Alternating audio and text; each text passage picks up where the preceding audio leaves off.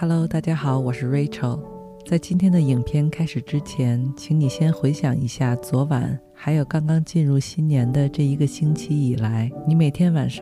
When you need mealtime inspiration, it's worth shopping Kroger, where you'll find over 30,000 mouthwatering choices that excite your inner foodie. And no matter what tasty choice you make, you'll enjoy our everyday low prices, plus extra ways to save, like digital coupons worth over $600 each week. You can also save up to $1 off per gallon at the pump with fuel points. More savings and more inspiring flavors make shopping Kroger worth it every time. Kroger, fresh for everyone. Fuel restrictions apply. 都能睡得饱饱的，还是都睡不够七八个小时？每天早上是能自然醒，然后精力充沛，还是感觉总睡不醒，需要喝咖啡才能清醒呢？如果你的答案都是后者，那你并不是一个人。根据2022年中国社科院发布的《中国睡眠研究报告》结果，中国民众每天能睡八个小时以上的比例，在人群中只占百分之七点九七。并且大家的平均睡眠时长还在逐年缩短，睡眠质量也在不断下降。这其实是一个全球性的问题。比如，美国疾控中心的数据显示，超过三分之一的美国民众都无法规律地得到每晚七个小时的睡眠。但今天这期影片除了睡眠时长之外，还要破除或者纠正一系列围绕着睡眠相关的迷思和传言。因为如果对睡觉这件事情的基本认知都是错位的话，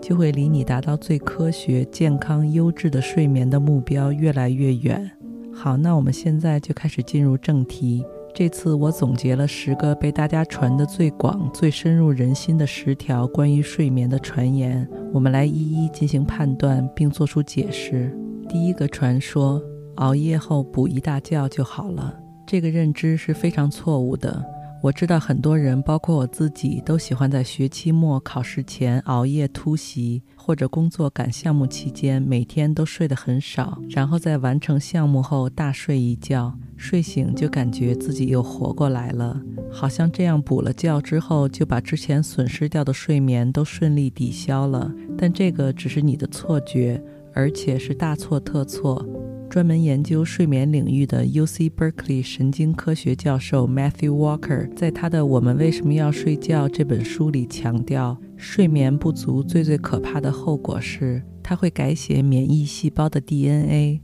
并且即使之后恢复正常睡眠，也无法完全逆转，而这会让你得癌症、心脏病、老年痴呆等大病的风险都显著提高。Matthew Walker 把睡眠不足带来的伤害比喻成房子里的水管破裂，后果一定是水会不受控制地喷得渗得到处都是。不管事后你怎么修补涂抹，都永远没办法彻底恢复原状。所以，请大家记住，睡眠这件事是没有办法像吃饭一样，提前把热量存在身体里之后再慢慢用，或者提前透支之后再还债。因为你哪怕只是熬一个晚上的夜，也会给身体带来永远不可逆转的伤害。第二个传说，老年人比年轻人需要更少的睡眠。错，年龄与睡眠长度的关系只在我们成年之前息息相关。也就是说，小婴儿需要最长的睡眠。大约是每天十二到十六个小时，然后到我们上了中学，也就是十三到十八岁时，已经逐渐减少到每天需要八到十个小时睡眠。而从十八岁以后成年开始，一直到我们老死为止，身体其实一样都需要每天七到九个小时的睡眠。之所以会有老人睡得比较少的传言，主要是因为随着年龄增加，身体健康问题也越来越多。各种负担、疾病和药物作用都会不可避免地影响到我们的睡眠，但这并不意味着我们长大以后需要更短的睡眠时长。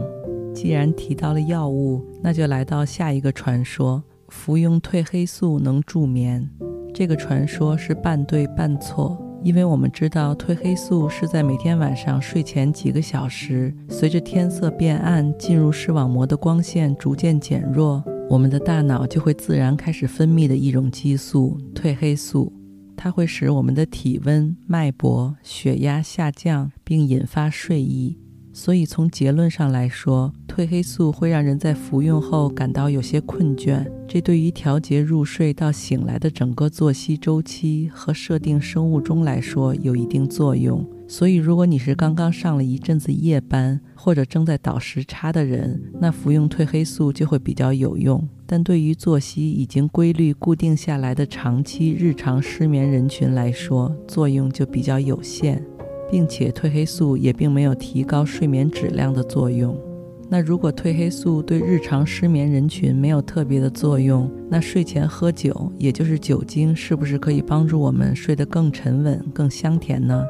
这个传说也是大错特错。酒精对神经系统有抑制作用，并且起效很快，所以所谓的酒精助眠其实是类似于麻醉，也就是说，喝酒后只是进入了一种镇静的状态，而并不是自然的睡眠状态。因为镇静并不等于睡觉，而且酒精会让睡眠质量变得很差。一是因为酒精本身有抑制呼吸的作用，会导致打呼噜甚至呼吸暂停。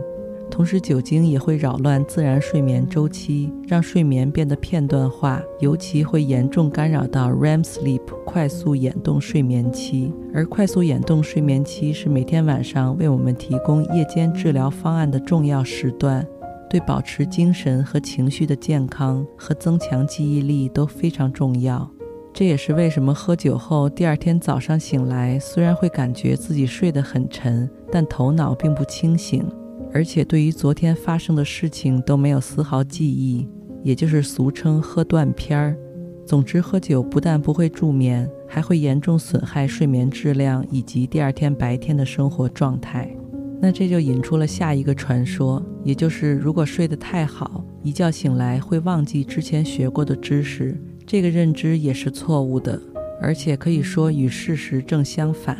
根据之前提到的那位神经科学睡眠教授 Matthew Walker 多年的研究，在学习之后，如果能够得到充足的睡眠，就相当于在大脑里给那些知识按下了保存键，并且睡眠不仅对保存和巩固记忆有影响，也会为新的记忆做好准备，预留记忆空间，在学习新知识时也会更有效率。而这也是为什么人们在变衰老的过程中，随着睡眠质量变差，记忆力也会跟着变差，甚至会得健忘症和痴呆症。研究团队证实，这两者并不仅仅是同时发生的巧合，而是确实有密切关联的。所以，科学家现在也正致力于研究是否能通过刺激大脑、提高睡眠质量的方法来治疗老年痴呆，帮助他们恢复失去的记忆。希望在不久的未来，我们就能看到一些来自这方面的曙光。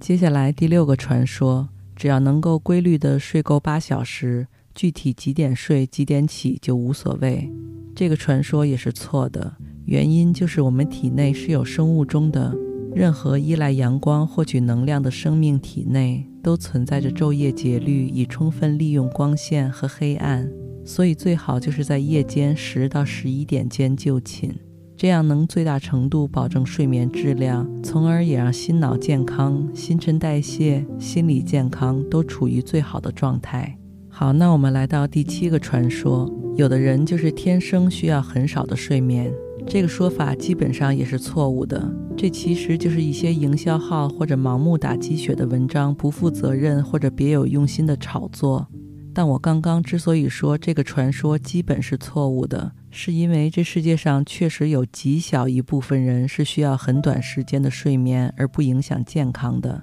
这种人是由于基因突变才导致的极端案例，每四百万个人里才会有一个人有这样的状况。而一般情况下，那些号称自己每天只需要睡四五个小时的人，首先，如果他们真的每天只睡四五个小时的话，那么如果他们去做睡眠测试，一定都是严重缺觉的。他们认为自己不缺觉，就跟酒鬼说自己没喝醉是同一个路数，大家听听就好。所以，我们只需要记住，除了那些极少数基因突变的个体之外，我们百分之九十九点九九九的成年人，如果不想日复一日地损害自己的健康和寿命，那必须每天保证的睡眠时间就是七到九个小时，而这还不包括你入睡前躺着的时间和睡醒后赖床的时间。接下来是第八个传说：白天时的小睡或午睡对健康更好。这个只能说是半对半错，因为小睡就像是一把双刃剑。首先，它绝对没有办法取代夜间的完整睡眠。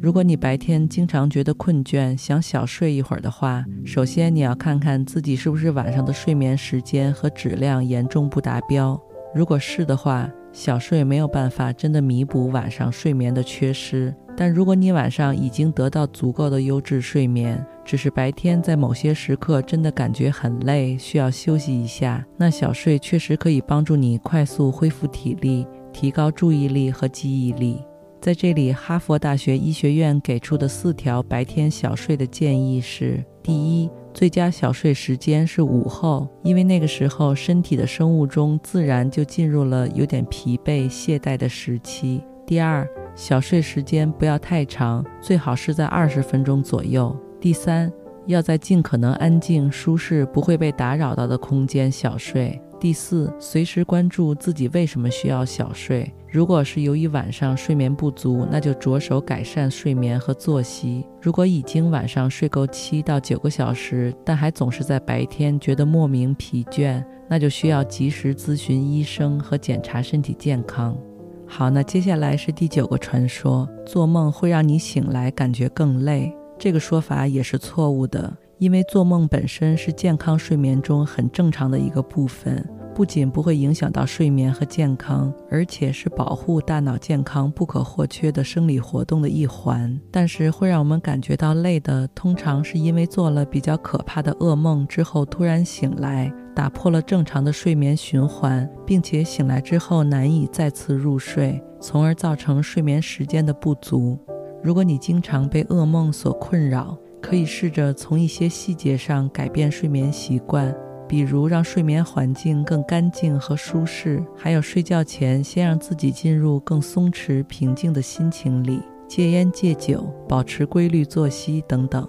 第十个，也就是最后一个传说。睡得少，死得早，这个说法是正确的。睡眠不足对我们折寿的效果，有的是快速立竿见影的，比如疲劳驾驶造成的车祸；而有些则需要时间显现，例如长期睡眠在每天六小时以下的人，得心梗的概率会提高两到三倍，也更容易得糖尿病、肥胖症和癌症。而且睡得少，不仅死得早。也会让我们在活着的时候，生命品质从各方面都大大降低。比如睡眠不足的男性，精子数量和质量都明显低下；睡眠不足的女性也更容易不孕不育、月经失调和流产。这也是为什么世界卫生组织已经把夜间工作归为致癌因素，还有一些国家也开始把因为长期上夜班而患癌的情况算作工伤。丹麦政府近些年来就给因多年上夜班而患有乳腺癌的妇女，比如医生、护士和空乘人员，发放补贴赔偿金。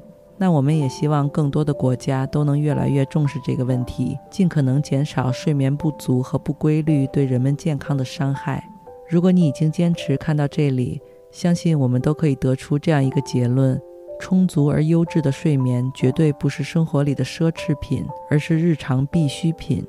也是你延缓衰老、增长寿命、提高生活、学习、工作质量的最好、最经济实用的办法。所以，在这里，我希望新的一年里，看到这期影片的你，能够学会让自己毫无罪恶感地睡好觉、睡到饱。即使由于种种原因，暂时还不能完全实现，也要想办法为自己的生命和健康努力争取这项最最基本的睡觉的权利。感谢你收听今天的节目，我们下期再见。